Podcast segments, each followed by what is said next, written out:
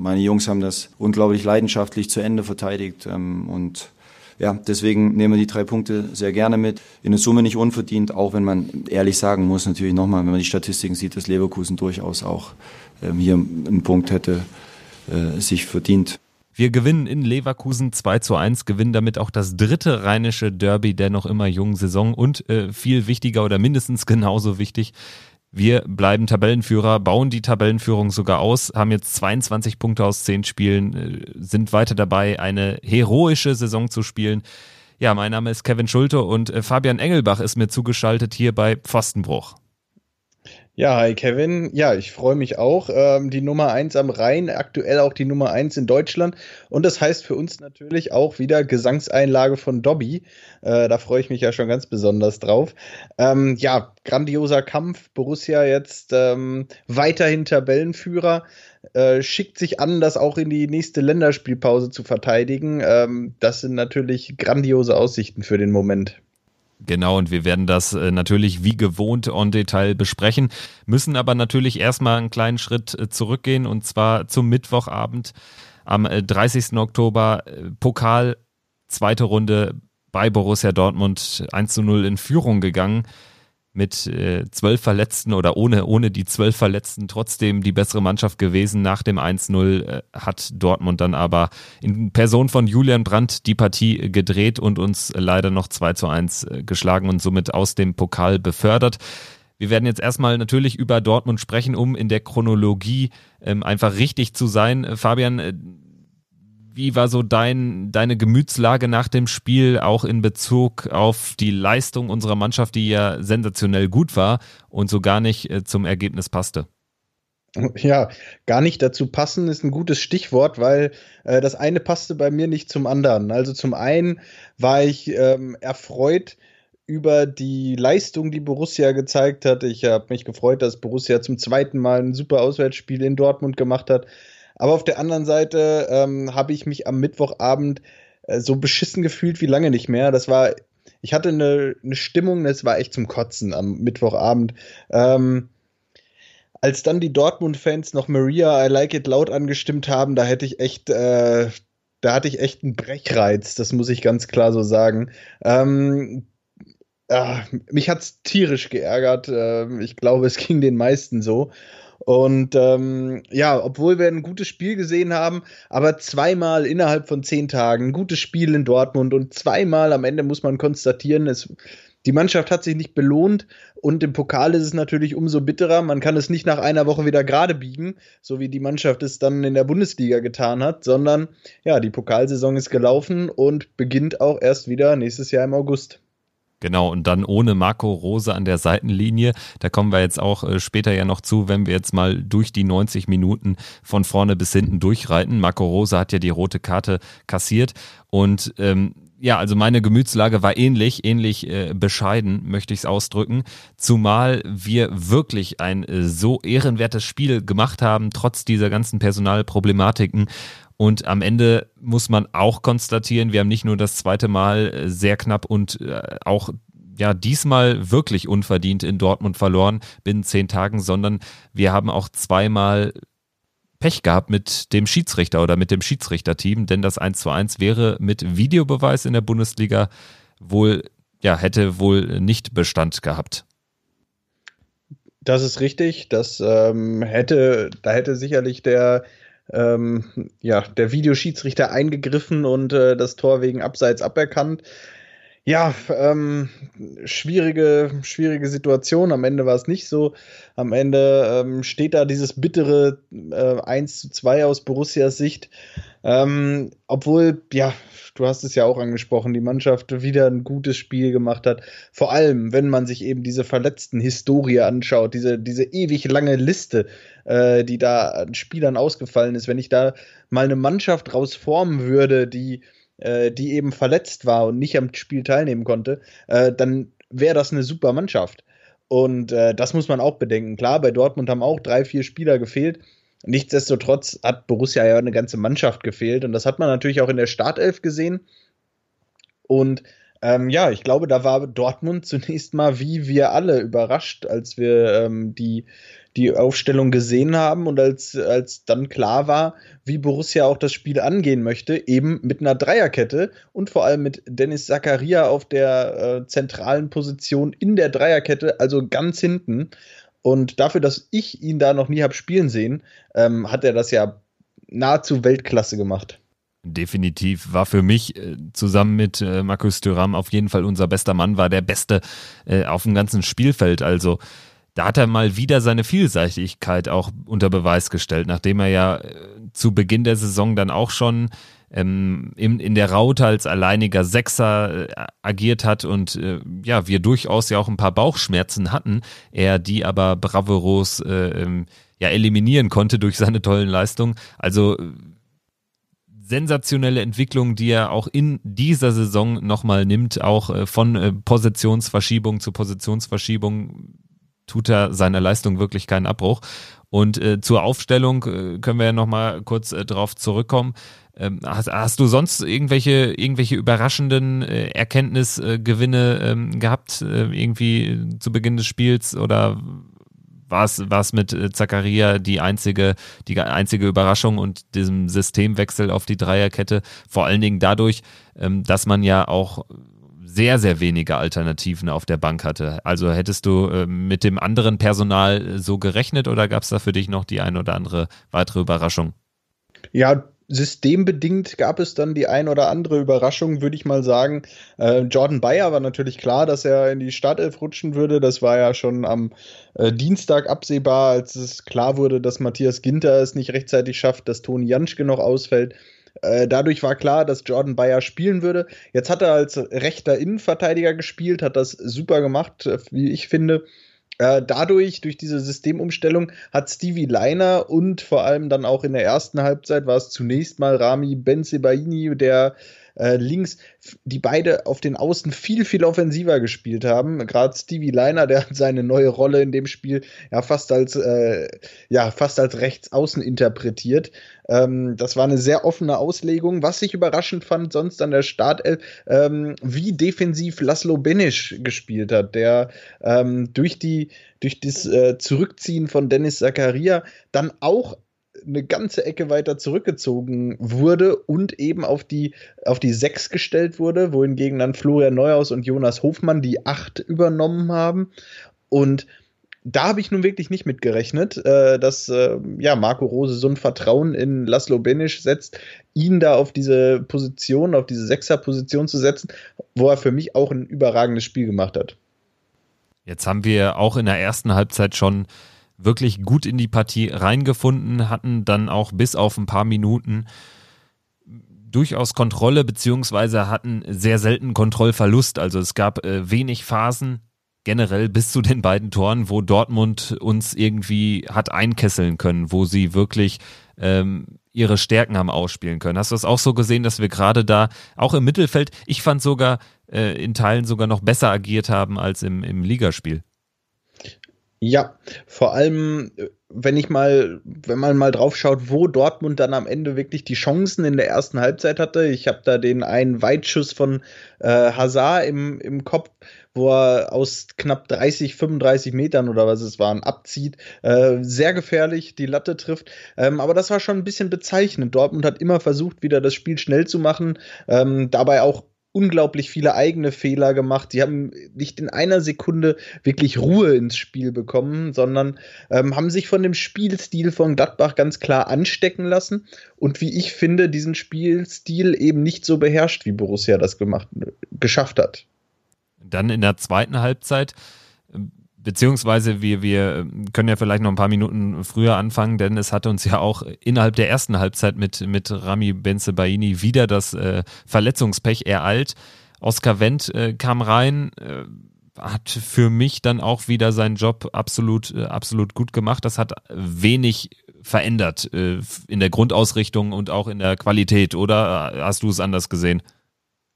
Hat wenig verändert in der Grundausrichtung zunächst auch in der Qualität. Für mich äh, bemerkbar hat sich dieser Wechsel dann erst später im Spiel gemacht, weil dann natürlich die äh, Wechselmöglichkeit ähm, begrenzt war. Marco Rose dann nur noch zwei Optionen hatte zu wechseln.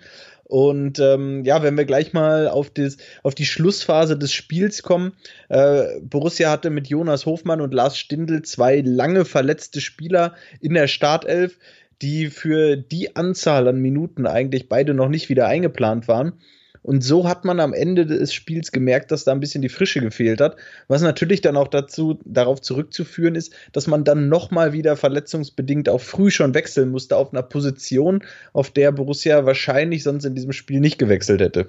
Ja, und gerade in so einem Pokalspiel, wo man dann eben ja sich am Ende vielleicht noch irgendwie in die Verlängerung hätte retten können, wäre das schon wichtig gewesen, wenn man da so ein bisschen die die Kräfte hätte ein bisschen verteilen können und in der Verlängerung hätte man ja dann auch noch ein weiteres Mal wechseln können, beziehungsweise ähm, dann auch wechseln müssen, wobei ja auch nicht mehr viel auf der Bank war. Wir hatten mit, mit Ginter, Strobel und Traoré äh, drei Spieler, die selbst eigentlich noch angeschlagen waren auf der Bank und haben ja dann auch mit äh, Charalambos Makridis drei Minuten Verschluss dann sogar den äh, Top-Torschützen, äh, korrigiere mich, wenn ich falsch liege, aus der U23 noch gebracht ja, hatte natürlich nicht viele Aktionen. Ich hatte gehofft, dass er noch in der einen oder anderen Situation mal ähm, gefährlich vors Tor kommt. Ich glaube, am Ende waren es ein oder zwei Ballkontakte, die er hatte. Nicht wirklich viel, konnte, konnte nicht wirklich zeigen, äh, dass er was drauf hat.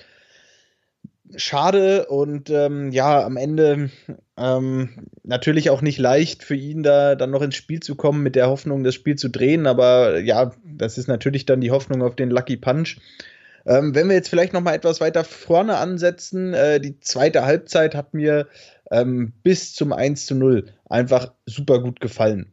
Äh, da war Borussia klar tonangebend aus meiner Sicht. Dortmund äh, kaum Aktionen gehabt und folgerichtig ist dann auch irgendwann das 1-0 gefallen, ähm, was ja für mich wieder äh, tolles Tor von Tikus Tyram äh, stark. Oder wie hast du es gesehen? Ja, genau. Also ich fand es auch, wir hatten nämlich in der zweiten Halbzeit noch mehr die Kontrolle. Dortmund äh, hatte teils dann auch schlampige Abspiele, die dann im Auslandeten, die wir aber auch provoziert haben, weil bei denen sich auch ein Stück weit so eine Ratlosigkeit äh, breit gemacht hatte. Das war so mein Eindruck. Und am Ende, muss ich sagen, war nach dem 1 zu 0 irgendwie die Dortmunder Lethargie leider vorbei. Und ähm, so blöd das dann klingt, aber durch dieses 1 zu 0 oder aus Dortmunder Sicht durch das 0 zu 1 sind sie erst aufgewacht und haben dann am Ende meiner Meinung nach auch gewonnen, weil sie eben ein bisschen mehr Frische hatten und weil sie, ja natürlich haben sie auch ein paar Verletzte aktuell, aber so wie es hinterher dargestellt wurde, als äh, Thomas Bräuch, der für meine Begriffe den, den Vogel abgeschossen hat in der ARD mit seiner Aussage, ähm, er findet es beeindruckend, wie Dortmund trotz des 0 zu 1 Rückstandes und trotz der verletzten Problematik dieses Spiel noch hat drehen können. Also ähm, ja. das hat mich äh, sehr geärgert, zumal wenn man sich diesen Kader anschaut, der ist ja unfassbar breit und wir haben es nicht das erste Mal jetzt angesprochen. Für mich ist es der breiteste Kader in der Spitze in der Bundesliga. Da kann auch äh, Bayern nicht mithalten. Und ähm, da macht sich eben dieses Verletzungs- oder diese Problematik, dass ein Alcázar, dass der Zielspieler vorne fehlt, dass in der Partie auch Reus und Hummels nicht dabei waren, gar nicht so sehr bemerkbar, wie wenn äh, eine komplette Mannschaft äh, auf unserer Seite nicht mit von der Partie sein konnte. Ja, also in dem Spiel da Verletzungen gegeneinander aufzuwiegen und zu vergleichen, finde ich es äh, mehr als fragwürdig, auf jeden Fall. Ähm, das, das kann man, kann man so definitiv nicht machen. Und ähm, mein Eindruck war so ein bisschen, dass Dortmund äh, aufgekommen ist, eben weil Borussia das 1-0 macht. Und äh, wäre das vielleicht nicht gefallen, dann wäre die Dortmunder Liturgie vielleicht noch etwas weitergegangen. Und ich glaube fast, dass es dann mit dem 0-0 in die Verlängerung gegangen wäre. Kann man natürlich viel spekulieren, ist natürlich auch äh, reinste Spekulation hier von mir. Aber mein Gefühl war, dass Dortmund dadurch eben, wie du es gesagt hast, aus dieser Lethargie aufgewacht ist, ein bisschen ja, gemerkt hat, gespürt hat, äh, sie müssen jetzt mehr tun. Und in dem Moment, als, als das Spiel dann weiterging, ähm, habe ich vom Fernseher im ersten Moment schon das Gefühl gehabt, ähm, das ist jetzt nicht gut, weil man gesehen hat, wie schwer es Borussia gefallen ist, dann wieder anzulaufen. Gerade als Dortmund dann das Spiel kontrolliert hat, in die Hand genommen hat. Ähm, Lars Stindl, dem man dann ab der 70, 75., 80. Minute angemerkt hat, dem tut gerade jeder Meter weh. Und ähm, das war mein Eindruck. Ich weiß nicht, äh, wie du es gesehen hast, ähm, aber so, so einen Eindruck hatte ich und ich habe so ein bisschen mitgelitten mit den äh, Jungs, die auf dem Spielfeld standen. Und ich habe mir äh, ja sehnlichst äh, ein paar Wechsel herbeigewünscht, am liebsten fünf. Ja, definitiv. Also hätten wir da ordentlich äh, was auf der Bank gehabt, hätten wir auch noch vernünftig äh, wechseln können. Wir hatten ja dann wie gesagt, eh nur noch zwei in petto und dann kam Hermann, glaube ich, für Bennis in der 80. Minute, um nochmal offensiv zu wechseln und dann eben äh, Makridis noch, der dann Hofmann äh, ablöst in der 87. Aber grundsätzlich äh, Belastungssteuerung ist natürlich ein Stichwort, was da wirklich äh, den Unterschied äh, am Ende für uns sicherlich gemacht hätte. Hätten wir zum Beispiel einen Stindel ähm, erst in der zweiten Halbzeit gebracht und hätte äh, er dann dann noch mit, mit voller Kraft spielen können. So zum Beispiel. Es ist auch alles Spekulatius letztendlich. Aber ähm, grundsätzlich muss man sagen, am Ende bleibt ja nicht viel Negatives. Dass man in Dortmund mal in so eine Druckphase kommt, negativ betrachtet, ist sicherlich auch an der Tagesordnung, wenn man äh, dort spielt. Und äh, leider eben zum denkbar falschesten Zeitpunkt dann bei eigener Führung sich da fünf äh, Aussetzerminuten zu leisten. Schade. Aber grundsätzlich äh, muss man am Ende, da gehe ich dann auch mit den Stimmen einiger Leute äh, aus unserem Club, musste man ja dann fast schon froh sein, dass es nicht in die Verlängerung gegangen ist, weil das wäre im Hinblick auf das nächste Spiel, was wir diskutieren, auf die Leverkusen-Partie sicherlich eher kontraproduktiv gewesen, zumal Leverkusen ja auch noch einen Tag früher äh, hat spielen können im Pokal gegen Paderborn ein Heimspiel hatte, äh, was sie kontrollieren konnten, sicherlich nicht so intensiv war wie unser Spiel in Dortmund. Also da muss man ja am Ende fast schon froh sein und jetzt ja, wir, wir kennen uns ja damit aus. Jetzt äh, können wir uns dann wirklich auf den anderen Wettbewerb, beziehungsweise wir haben ja auch noch einen Pokalwettbewerb auf europäischer Ebene, können wir uns auf die beiden Wettbewerbe konzentrieren und hoffen, dass wir auch mal äh, soll nicht so Mimimi klingen, aber wir brauchen auch mal wieder einfach ein bisschen mehr Losglück. Also irgendwie, dass man mal zumindest die ersten drei Runden ohne Dortmund auswärts, ohne äh, Schalke auswärts, was wir schon alles äh, letztes, in den letzten Jahren in den frühen Runden hatten, dass man vielleicht da mal so ein bisschen glatter in die, in die Phase des Pokals kommt, wo es dann so richtig interessant wird. Ja, ähm, bin ich bei dir. Das war jetzt dieses Jahr natürlich eigentlich das Extremste, was man bekommen konnte. In der ersten Runde mit Sandhausen schon den nominell stärksten Gegner aus dem äh, Amateurtopf, wenn man es denn so nennen mag, äh, eben mit dem 15. Ähm, ja, mit dem 15. der letztjährigen Zweitligasaison und jetzt dann natürlich auswärts Dortmund. Das war jetzt natürlich pokaltechnisch kein großes Losglück, aber ja, wir wollen uns nicht beschweren. Ähm, so ist es. Ähm, ja, Dortmund muss nach Bremen. Ja, es wäre jetzt auch nicht das leichteste Los gewesen für Borussia, da dahin zu fahren. Ähm, wäre sicherlich auch nicht das absolute Traumlos da der, an der Stelle gewesen. Ähm, es ist so, äh, im Februar kann sich die Mannschaft noch mal eine Woche ausruhen, bevor es dann hoffentlich im Europapokal ähm, ein oder zwei Wochen später äh, ins 16. Finale geht. Aber soweit ist es noch nicht, soweit ist die Mannschaft noch nicht. Ja, aber gut. Ähm, so ist es. Ja, ich habe jetzt gerade mal äh, gucken wollen, gegen wen wir denn nach dieser Pokalwoche spielen. Und das ist der erste FC Köln. Auch die sind ja ausgeschieden und ähm, die äh, können sicherlich nicht so positiv über die vergangene äh, verloren gegangene Pokalwoche sprechen, denn die sind ja, die hatten, in Saarbrücken raus. Auch, ja, die hatten aber auch Lospech, das muss man ja mal sagen. Absolut, bei dem äh, ähm, deutlichen Tabellenführer der Regionalliga Südwest kann man schon mal ausscheiden. Also da will auch, da will keiner spielen. In der zweiten Runde willst du da noch nicht spielen. Das ist einfach eklig. Das ist eklig.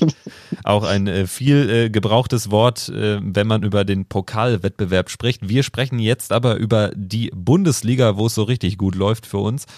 Fabian, äh, haben wir, ja. haben, wir nicht, haben, wir noch, haben wir noch eine Stimme von Dobby eigentlich? Ach ja, sicher. Ja, sicher habe ich auch das noch. Aber das liegt so lang zurückgefühlt, dieses Pokalspiel. Deswegen habe ich es fast äh, vergessen. Aber natürlich hat uns auch Dobby ja noch seine, seine ähm, 90 Sekunden äh, zum äh, Spiel in Dortmund zur bitteren Pokalniederlage geliefert. Ton da bin ich beruhigt.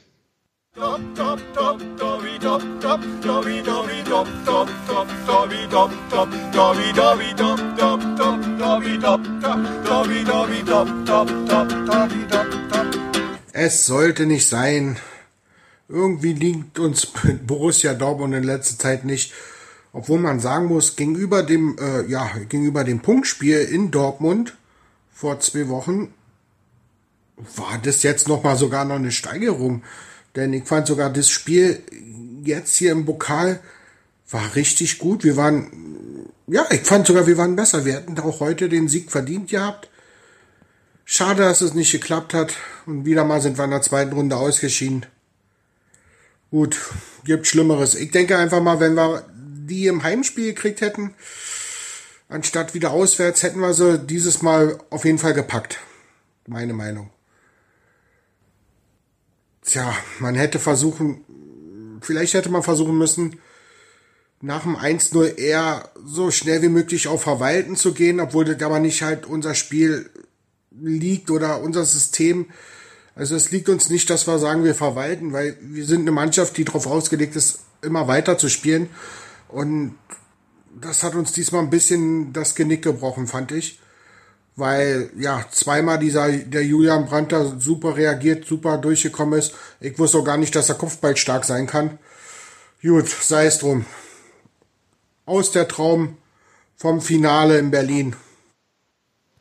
Ja, leider ähm, muss er auch diese Worte nochmal finden. Wir haben es ja auch schon erwähnt. Leider mal wieder früh ausgeschieden im Pokal.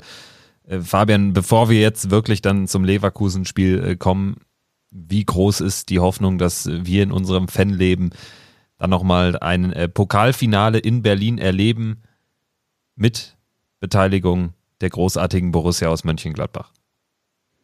ja, ja, ähm, vielleicht können wir das ja nochmal noch mal berechnen, wie groß. Vielleicht können wir da ein paar Mathematiker uns mit denen mal zusammensetzen und mal eine Wahrscheinlichkeit berechnen.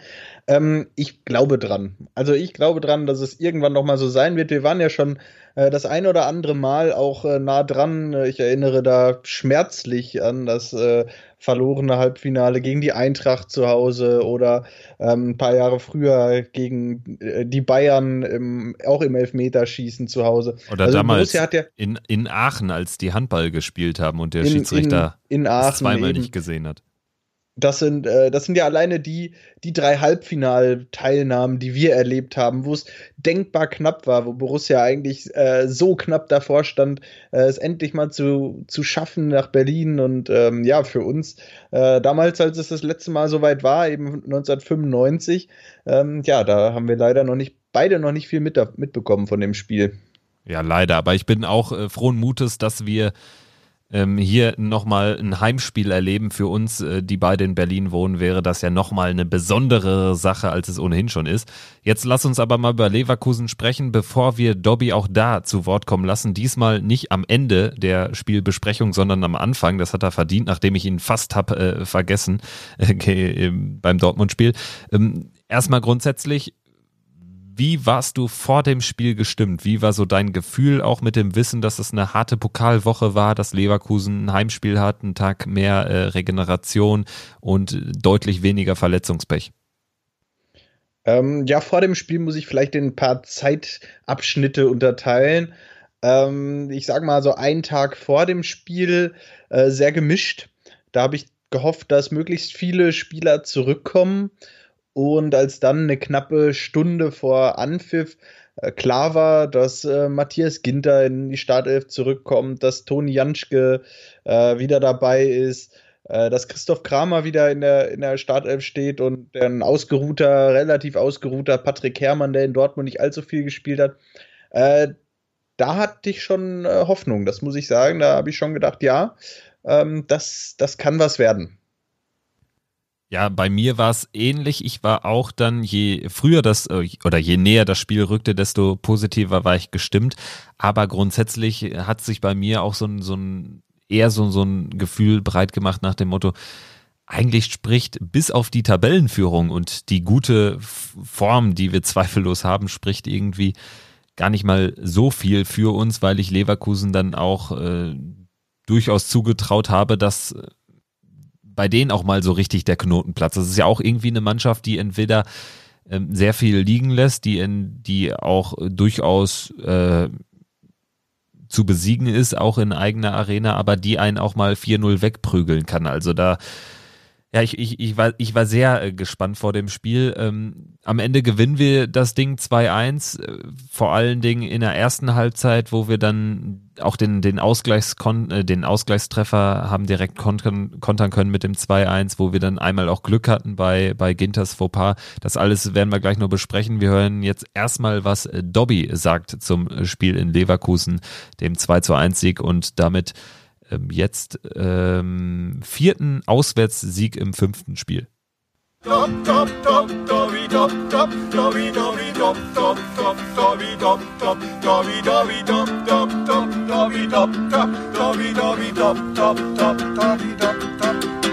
Wie geil ist das denn? Ganz ehrlich, ich habe echt nicht mit so einer Reaktion ja gerechnet nach dem ja, sag mal, dann nach dem, nach dem unglücklichen Aus in Dortmund und dann so eine Reaktion in Leverkusen zu, zu zeigen. Ein super geil herausgespieltes Tor. Patrick Herrmann schlägt da auf, auf, auf, auf, ja, auf, auf, auf, ähm, Markus Thüram und ach, das ist einfach nur geil gewesen. So Hammer. Ich habe mich so, so sehr gefreut, wie wir da heute gewonnen haben in Leverkusen. Das ist so geil. Und ihr wollt es hören, dann mache ich das auch. Aber bevor, bevor ich es wieder schreie, muss ich eigentlich einen herausnehmen. Für mich, ich kann gar keinen herausnehmen. Für mich einfach war eine absolut geile, geschlossene Mannschaftsleistung. Und der Sieg in Leverkusen war echt verdient, obwohl man sagen muss, die letzten 15 Minuten haben wir echt nur noch gezittert hinten drinne. Und diesmal hat es echt geklappt, dass wir das Ding verwaltet haben glücklich, muss man noch sagen. Der 2-2 lag echt noch in der Luft.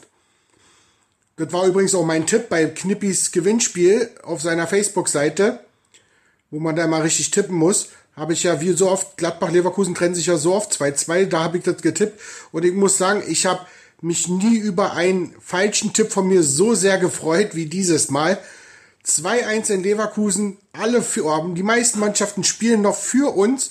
Bayern verliert in Frankfurt Spitzenreiter, Spitzenreiter, hey, hey, Spitzenreiter, Spitzenreiter, hey, hey.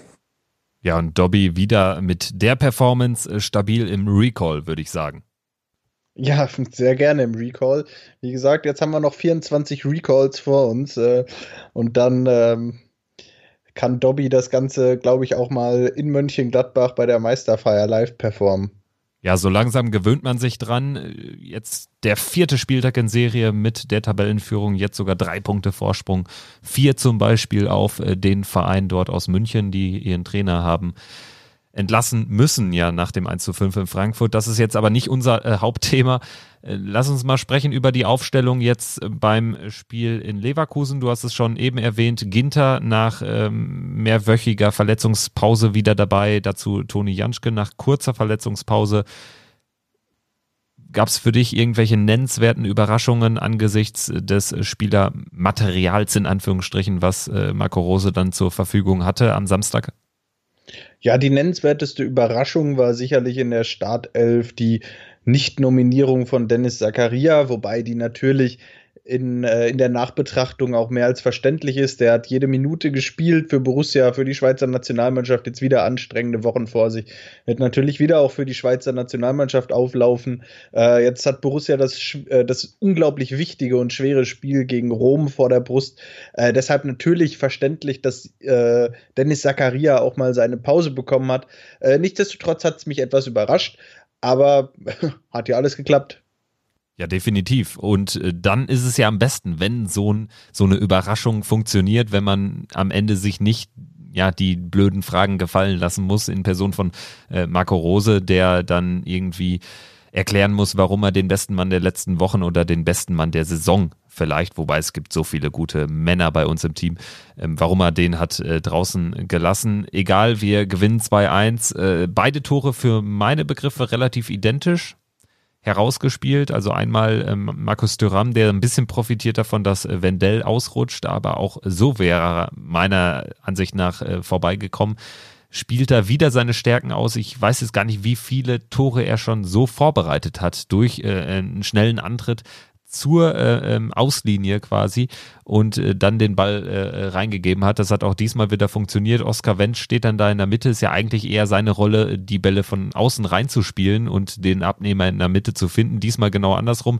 Zweites äh, Spiel in Folge mit einem Tor von Oskar Wendt in der Bundesliga und äh, ich habe jetzt auch gelesen, in 15 Spielen, in denen er getroffen hat für uns, haben wir 14 Mal gewonnen und ein Unentschieden. Also Oskar Wendt absoluter Torgarant. Ähm, was hast du noch zu sagen zu dem äh, Treffer zum 1-0? Ja, grandios. Ähm, übrigens das eine Spiel, wo er nicht getroffen, also wo Borussia nicht gewonnen hat und wo er getroffen hat, damals in Augsburg, war ich auch in Augsburg, hätte mich auch gefreut, war ähm, kein so tolles Spiel, äh, bin ich ziemlich genervt auch nach Hause gefahren. Ähm, Wäre schön gewesen, wenn sie damals auch gewonnen hätten. Ähm, nichtsdestotrotz, ja, war super. Äh, Tyram, ähm, ja, Tyram mit ein, einer unglaublich tollen Bewegung, da ähm, geht an die Grundlinie, spielt den Ball wieder scharf rein. Also diese, diese Bälle scharf in den, durch den Fünfer gespielt, äh, die gefallen mir sehr gut. Ähm, ist ein Standardmittel von Borussia, muss man halt schon fast sagen, in den, in den Spielen dieser, ähm, ja, in den ersten äh, zehn Bundesligaspielen, jetzt haben wir zehn Bundesliga, dreimal Pokal, äh, dreimal Europapokal, zweimal Pokal, 15 Spiele absolviert. Ähm, und es funktioniert, es macht Spaß zuzuschauen und äh, ja, man hat immer das Gefühl, Borussia ist gefährlich. Das waren sie in der ersten Halbzeit, konnten das äh, eben auch den Ausgleich von Leverkusen kontern an der einen oder anderen Stelle sicherlich auch das Glück gehabt. Das hat Dobby ja auch angesprochen. Ähm, der Ausgleich lag in der Luft und das nicht erst in der zweiten Halbzeit. Äh, wenn ich da auch an die Chance von Alario denke, kurz vorm Pausenpfiff, äh, wo er frei vor Sommer auftaucht und den Ball ja nur wirklich wenige Zentimeter ähm, am rechten oberen Torknick vorbeisetzt. Äh, ja, das Glück muss man manchmal auch haben und das ist manchmal, auch eben das Glück, äh, das man hat, wenn man oben steht. Die Bayern können da ja ein Liedchen von singen. Ja, ohne Zweifel, wir hatten Glück, als Alario das Ding knapp daneben setzt. Ähm, meiner Meinung nach hätte er es genau machen müssen wie Kevin Volland beim 1-1 und zwar äh, Sommer war ja äh, da auch schon sehr weit draußen, den hätte er einfach umspielen können, hat sich aber für den für den äh, klassischen Abschluss am äh, Torwart äh, vorbei entschieden und der Ball ging dann eben ganz knapp neben das Lattenkreuz. Hat er seinem Spitznamen nicht alle Ehre gemacht, Gott sei Dank aus unserer Sicht. Ich habe gelernt durch Sky-Kommentator Tom Bayer, der heißt, wenn man das übersetzt, seinen Spitznamen ähm, vom Argentinischen ins Deutsche, halte ich fest, die Knarre. Richtig geil. Ah, ja. Also, also ohne Scheiß. Äh, wenn einer die Knarre ist aktuell, was seine Zielsicherheit betrifft, ist das äh, Markus Thuram.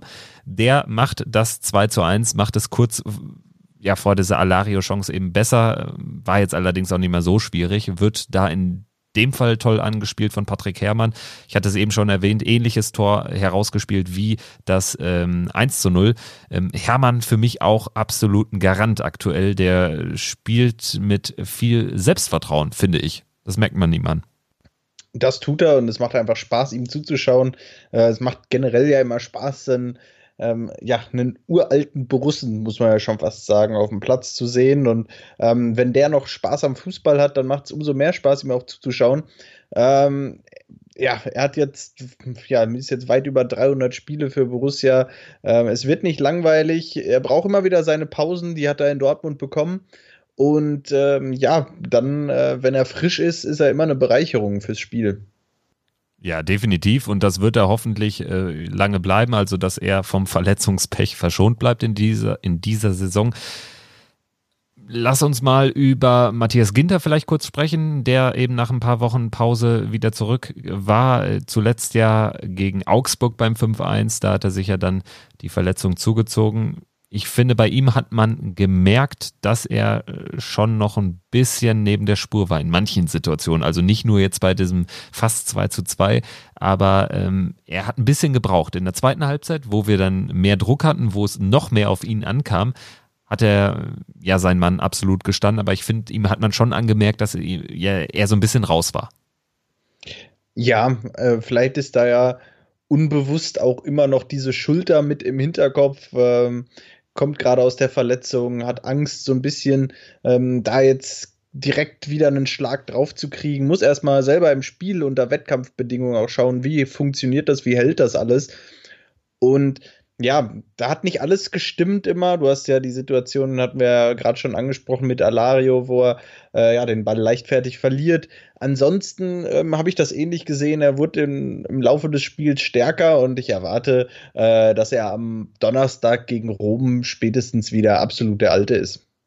Genau, über Rom werden wir gleich auch noch sprechen, bevor wir Leverkusen abhaken. Was war dann in der zweiten Hälfte los, dass es dann doch am Ende ja eher ein glücklicher Sieg war, weil Leverkusen doch in der zweiten Halbzeit bis auf unser Abseitstor uns sehr wenig Raum gegeben hat, beziehungsweise wir eben wenig Szenen kreieren konnten, in denen wir mal ein bisschen Entlastung hatten. Warum haben wir uns da so weit hinten reindrängen lassen oder geht das einfach gar nicht anders, wenn man diese kräftezehrenden Wochen hinter sich hat und auf eine so offensiv starke, vor allen Dingen äh, meiner Meinung nach im zentralen Mittelfeld sensationell gut besetzte Mannschaft äh, trifft mit einem Kai Havertz, einem der besten deutschen Fußballer, mit einem Demi-Bay, der dann noch getauscht wird und ein Amiri kommt. Das sind ja technisch wirklich alles drei äh, sensationelle Spieler, die uns da durchaus bespielt haben. Ähm, wie fällt da so deine Analyse zur zweiten Halbzeit aus?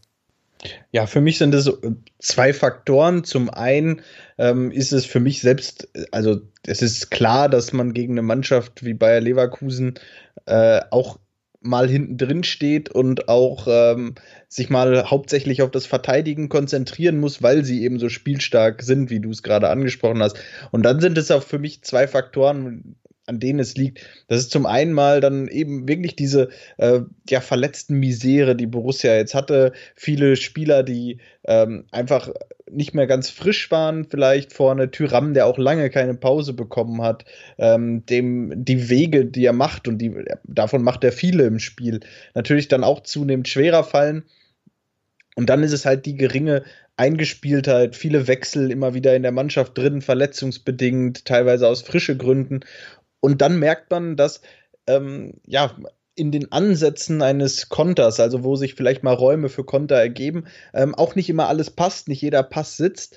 Und ähm, ja, mit einer eingespielten, frischen Mannschaft, glaube ich, kann man da noch den einen oder anderen Konter setzen.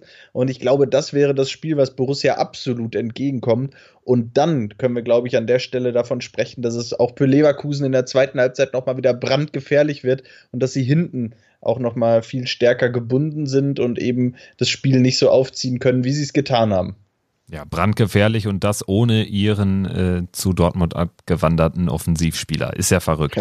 Ja, äh, Mensch. Jetzt, jetzt haben wir 22 Punkte aus 10 Spielen. Sieben Sieger, ein Unentschieden, zwei Niederlagen ähm, Anfang der Saison, so nach äh, sechs Spielen, haben viele geungt, ja, wir hatten jetzt eigentlich auch nur schwache Mannschaften von unten. Ich finde, das konterkariert sich ja jetzt ein bisschen dadurch, wenn man sieht, dass Hoffenheim seit äh, dem 0-3 gegen uns alles gewinnt, beginnt mit dem 2-1 in München. Ähm, Schalke schlägt, äh, wen auch immer schlägt jetzt souverän gegen Paderborn gewinnt. Ähm, man sieht auch Frankfurt, die gewinnen 5-1 gegen Bayern, natürlich 80 Minuten in Überzahl, dennoch einfach brillant auseinandergenommen. Die gewinnen dieses Spiel 5 zu 1, nachdem sie bei uns 2 zu 4 verlieren in einem tollen Fußballspiel. Jetzt nach zehn Spielen kann man ja schon sagen, die Tabelle lügt jetzt nicht mehr. Das ist jetzt wirklich äh, kein Zufallsprodukt. Wo stehen wir aktuell auch unter dem Gesichtspunkt, dass eben es personell ja nur besser werden kann eigentlich?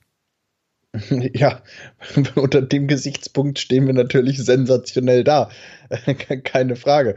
Ähm, für mich, ja, äh, dieses Argument, ja, es kommen noch die starken Gegner, zählt natürlich nicht so ganz. Es sind natürlich, ähm, also wenn, wenn, man sich jetzt mal anschaut, es sind noch sieben Spiele bis zur Winterpause. Und wenn man jetzt die Tabelle in zwei Hälften einteilt, dann fällt auf, dass Borussia noch gegen drei Teams aus der oberen Tabellenhälfte spielt und gegen vier Teams aus der unteren Tabellenhälfte. Und das bedeutet natürlich zwangsläufig, es ist relativ ausgeglichen und mit Freiburg und Bayern sind es zwei Heimspiele gegen Teams aus der oberen Tabellenhälfte. Bayern ist im Moment auch schlagbar, wenn man das mal so sagen darf.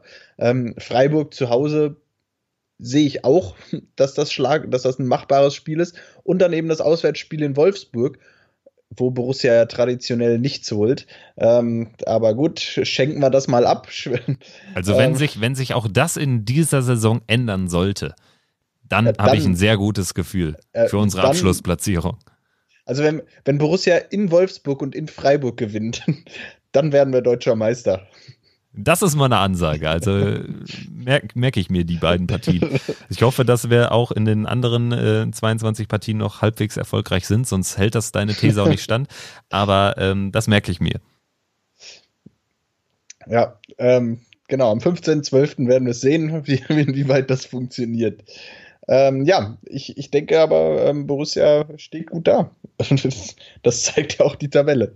Ja, steile These, wie immer, wie ich das kenne von dir. Steile These. Ähm, lass uns jetzt mal vielleicht äh, den kleinen Blick nach vorne noch werfen. Und zwar ist auch diese Woche ja wieder sehr vollgepackt. Ich habe schon jetzt äh, vor dem Leverkusen-Spiel oder nach dem Dortmund-Spiel gesagt, zum ersten Mal wünsche ich mir wirklich eine Länderspielpause herbei, die letzte des Jahres, die ja nach dieser Woche dann auch kommt, ähm, weil es einfach unseren Jungs auch mal gut tut, äh, ja, so ein bisschen zu regenerieren und gerade diesen Leuten, Strobel, Traoré, Stindel, Hofmann, Ginter, die eben wahrscheinlich in personeller Bestbesetzung noch gar nicht so viel Spielzeit hätten ähm, bekommen in den letzten Wochen, ähm, weil es denen auch einfach mal gut tut. Aber äh, es ist ja, wie es ist. Wir haben jetzt noch zwei Spiele, zwei Heimspiele. Donnerstag gegen die Roma in der Europa League, Sonntag gegen Bremen. Lass uns in der Chronologie wieder bleiben. Donnerstag gegen Rom, Europa League. Wir haben den imaginären Tabellenrechner hier in den vergangenen Wochen schon hin und her geschoben und sind ja auf dem Standpunkt geblieben, dass wir es wieder absolut ja, mit, dass wir wieder absolut realistisch von der K.O.-Runde träumen können. Dafür sollte es gegen Rom aber mit einem Sieg klappen. Wobei auch das ich habe jetzt eben nochmal den Tabellenrechner betätigt, wobei auch das ja eigentlich gar nicht so stimmt. Spielen wir jetzt, ich sag mal 0-0, gewinnen den direkten Vergleich und ähm, gewinnen dann die anderen beiden Spiele, auch das jetzt viel Spekulatius, ähm, sieht's ja auch ganz gut aus. Also ist eine ganz, ganz, ganz schwierige, komplizierte Situation vor dem Heimspiel gegen die Roma. Ja, also unglaublich. Man kann mit drei Punkten aus den ersten vier Spielen am Ende noch souverän weiterkommen ähm, und einem 0 zu 4 zu Hause gegen Wolfsberg. Ja, äh, es ist möglich und ja, wir haben ja eigentlich in den letzten Folgen immer wieder darüber gesprochen, dass wir dran glauben und dass wir auch dran glauben, dass Borussia das Spiel gegen Rom gewinnen kann. Äh, ich glaube, gut tun jetzt vor allem erstmal schon diese vier Tage Pause, die jetzt dazwischen lagen, Sonntag, Montag, Dienstag, Mittwoch, vier Tage einfach mal ohne Spiel. Das ist ja aber fast eine neue Situation, muss man ja so sagen. Äh, viele Spieler, die jetzt nochmal wieder ähm, sich ein bisschen mit den anderen Jungs einspielen können, die jetzt lange nicht dabei waren im Training. Und äh, deshalb bin ich optimistisch. Ich bin auf die Aufstellungen gespannt. Und ähm, ich persönlich erwarte die Roma in dem Spiel ähm, etwas zurückgezogener, obwohl sie ja aufgrund des direkten Vergleiches auch eigentlich ein Tor schießen müssen, mindestens. Aber ich erwarte sie da klassisch italienisch erstmal ein bisschen zurückgezogen, auf Konter lauernd und ähm, wenn's, äh, wenn das System so nicht funktioniert, dann erst mit zunehmender Spieldauer ähm, aktiver. Ich glaube schon, dass sie erstmal schauen, was Borussia macht. Und ja, bin einfach gespannt auf das Spiel und bin gespannt, wen Marco Rosa aufs Feld schickt. Bist du denn grundsätzlich optimistisch, dass uns ähm, diese von dir gerade skizzierte Herangehensweise der Roma eher in die Karten spielen oder eher, ähm, eher es uns schwer machen wird? Wie bist du da eingestellt? Ja, ich glaube, es wird auf jeden Fall schwer. Also das wird, ähm, das wird uns ne, wird nicht leicht werden, selbstverständlich nicht. Ich glaube einfach, dass die, ähm, dass das ein richtig ekelhaftes Spiel wird. Ein Spiel auf, ja, auf Messers Schneide, was, was nicht, nicht frühzeitig entschieden werden kann. Ähm, ganz knappes Ding und ich hoffe eben, dass es am Ende zugunsten von Borussia ausgeht und äh, dass Borussia der Roma da an der einen oder anderen Stelle den Schneid abkaufen kann. Äh, wenn wir dann nochmal auf das Leverkusen-Spiel gucken, du hast es eben angesprochen, Wendell, der da leicht ausrutscht, ähm, das sind dann so Kleinigkeiten, wo ich einfach glaube, das passiert einem Kolarov nicht äh, bei der Roma links hinten. Natürlich kann der auch mal wegrutschen, aber ich glaube, der ist einfach, der ist da einfach zu clever und das sind so Kleinigkeiten, die da eben nicht passieren, wenn die Roma hinten drin steht, tiefer. Ähm, ist es natürlich auch äh, äußerst wichtig für Borussia, dass ähm, äh, die schnellen Spieler, die vorne eben nur auf die Konter lauern, Edin Dzeko, der dann wahrscheinlich wieder vorne drin stehen wird, die Bälle festmacht, um sie dann nach außen weiter zu verteilen auf eben Kleuwert. Und da bin ich gespannt, wie Marco Rosas zum einen systemtechnisch aufstellt, ob er äh, wieder auf die Dreierkette setzt und äh, sozusagen äh, die beiden ja, ähm, rechten und den rechten und linken Innenverteidiger dann ähm, in einem ballbesitzlastigen System auf die Außenbahnspieler ansetzt oder ob er doch die ähm, Viererkette bevorzugt und ähm, darauf setzt, dass äh, Stevie Liner und äh, dann eventuell ein Oscar Wendt, der dann wahrscheinlich defensiver eingestellt sein wird, ähm, und dass Stevie Liner da auf seiner Seite ähm, eben wieder die Meter machen kann und äh, immer wieder rechtzeitig da ist und äh, Kleuwert da in den Griff bekommen kann. Ja, da äh, Janschke und Ginter ja spielfähig äh, sind seit dem Wochenende, haben wir ja wirklich alle Optionen, auch wenn Elvedi, so ist ja aktuell die Lage, wohl eine Pause bekommt, weil er auch eben ein bisschen was abbekommen hat und man da wohl kein Risiko eingehen wird. Ähm, Dortmund, die Partie hat ja auch gezeigt, durch dieses äh, Zurückziehen von Zakaria, durch äh, das Implementieren der Dreierkette, dass wir auch da noch äh, ähm, was in der Hinterhand haben, eine Option. Und das wiederum macht mich dann optimistisch, dass sich Marco Rose was Gutes einfallen lässt. Wichtig äh, für meine Begriffe wird sein, dass wir selbst, wenn es unentschieden steht, kurz vor Schluss nicht wild nach vorne rennen, weil äh, so blöd es wirklich klingt, und da können wir die Klammer jetzt schließen ähm, in unserer Rom-Vorschau, selbst mit drei Punkten aus vier Spielen ist dann noch was möglich. Ja, ähm, zumal wenn wir Borussia in Graz dann äh, nach vorne treiben, dann, äh, dann, dann wird Borussia da schon die drei Punkte holen. Und äh, ja, ähm, ich bin gespannt. Ich freue mich total auf Donnerstagabend. Erstmal. Ja, ich mich auch. Und ich freue mich natürlich auch auf den Sonntag. Nächstes Heimspiel gegen Werder Bremen. Bremen, die auch so ein bisschen strugglen die ganze Saison neben uns, sicherlich die Mannschaft sind mit dem größten Verletzungspech, auch wenn die Dortmunder natürlich immer Mimimi machen. Ähm, Bremen jetzt gegen äh, Freiburg 2-2, haben jetzt x Unentschieden in Serie. Ich kann sie gar nicht mehr alle aufzählen. Worauf kommt es gegen, gegen Werder an? Wie ist da so deine Gemütslage? Hängt natürlich auch immer sehr vom Ausgang des Spiels am Donnerstag ab, oder? Ja, ähm, ja, genau, glaube ich schon, dass es ein bisschen davon abhängt. Ähm, klar, ich, ich gehe nicht davon aus, dass Borussia jetzt die große Klatsche gegen die Roma kriegt. Ähm, das hat man gegen Wolfsberg gemerkt, dass das dann direkte Auswirkungen auf das Spiel danach hatte. Eben das Spiel gegen Düsseldorf war dann schwächer. Aber wenn ich, äh, wenn ich mir das mal anschaue, dann ähm, ist Werder für mich eigentlich die größte Wundertüte dieser Bundesliga-Saison. Ähm, ich habe jetzt schon ein paar ganz gute Dinge von Werder gesehen, auch wenn ich natürlich ehrlicherweise sagen musste, dass ich jetzt nicht jedes Spiel von Werder Bremen über die volle Distanz oder äh, geschweige denn über äh, eine Teildistanz gesehen habe. Aber mein Eindruck ist, dass Werder eine große äh, Wundertüte ist und vielleicht wirklich die größte der Bundesliga aktuell, äh, wo man nicht so ganz weiß, was man kriegt.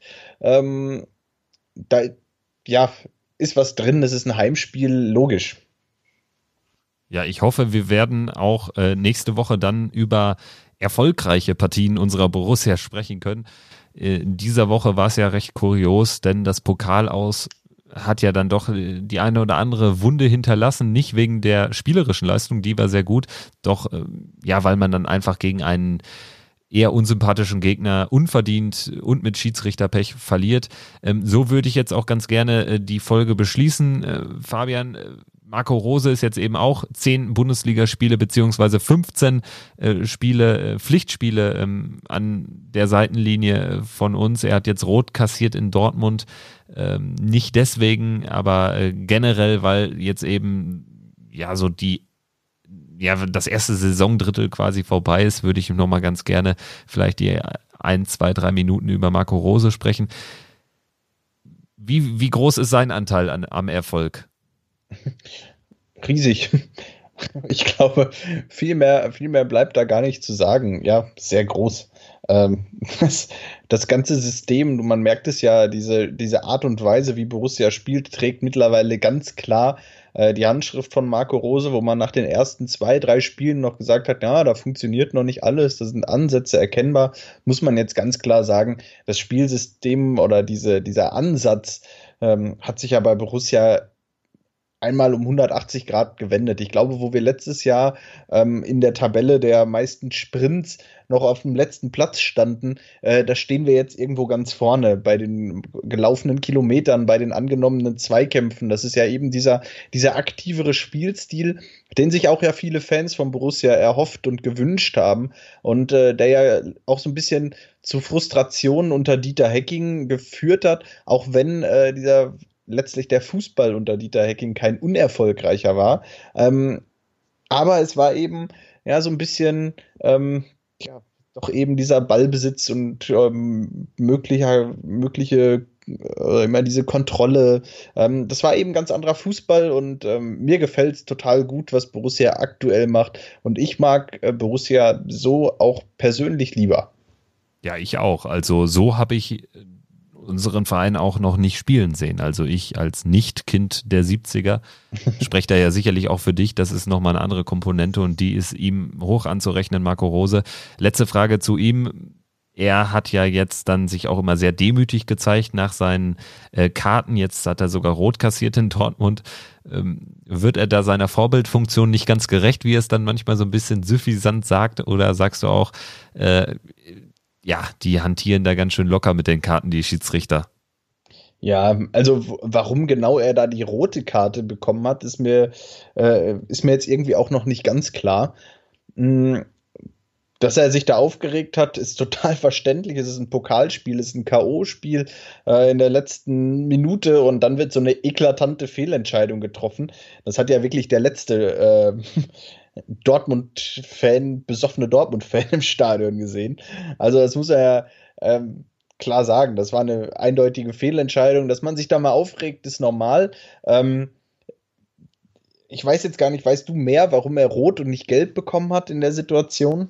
Nee, genau darauf wollte ich nämlich hinaus, weil das ist ja nicht wirklich äh, klargestellt worden. Also mir fehlt da dann manchmal auch so ein bisschen das Maß und auch ähm, vor allen Dingen jetzt, äh, wenn wir über Trainer reden, fehlt mir da so ein bisschen die Grundlage. Also bei, bei ähm, jetzt zum Beispiel Leon Bailey, der da klar nachtritt, ist es ja eine klare Sache, warum er äh, aus Gelb-Rot macht, äh, Schiedsrichter Daniel Siebert. Aber grundsätzlich ist das, äh, glaube ich, noch was, wo äh, wieder einiges in den Kinderschuhen steckt, nachdem man diese Regel, also diese Karten äh, ähm, Regel jetzt implementiert hat zu Beginn dieser Saison, aber es ist halt bis zum Ende noch nicht ganz ausgereift. Naja, ähm, Fabian, ich würde sagen, wir haben jetzt alles ganz gut besprochen, sind soweit durch mit der Nummer. Ähm, hast du sonst noch was zu sagen? Ich hoffe, du vergisst nicht, an wen man sich wenden sollte, wenn man irgendwelche Fragen, Kritik, Anregungen hat. Ja, also was ich zu sagen habe, ist ähm, erstmal, und das sieht ja schon ganz gut aus, hoffe ich ähm, auf äh, darauf, dass wir vor der Länderspielpause nochmal eine Gesangseinlage von Dobby bekommen nächste Woche. Ähm, das ist nur Borussia Dortmund, die uns davon abhalten können, dass wir diese neuerliche Gesangseinlage von Dobby wieder hören. Ansonsten, ähm, ja, vielen Dank fürs Zuhören und äh, wir hoffen, es hat euch gefallen. Falls ihr Anregungen, Fragen, Kritik oder sonst irgendwelches Feedback habt, dann meldet euch gerne zum einen bei Facebook oder bei Instagram. Oder schreibt eine E-Mail an fabian.pfostenbruch-podcast.de. Kevin hat immer noch keine E-Mail-Adresse. Es wird hier langsam zu einem Running Gag in diesem Podcast. Ähm, ansonsten, ähm, ja, abonniert uns auf äh, Spotify, auf Apple Podcasts und ähm, ja, schöne Woche euch und äh, genießt das Spiel gegen Rom und äh, gegen Bremen und ähm, hoffen wir, dass wir da erfolgreich sind. In diesem Sinne, danke dir, Fabian, für deine Expertise. Wie immer, hat äh, Spaß gemacht. Ich hoffe, das geht auch euch da draußen so. Ich hoffe jetzt auf einen Sieg gegen Rom, einen Sieg gegen Bremen und eine E-Mail-Adresse. Äh, in dem Sinne, das war's mit Pfostenbruch nach diesem Doppelpack, diesen schwierigen Auswärtsspielen im Pokal in Dortmund und in der Bundesliga in Leverkusen. Macht's gut. Bis dahin. Ciao.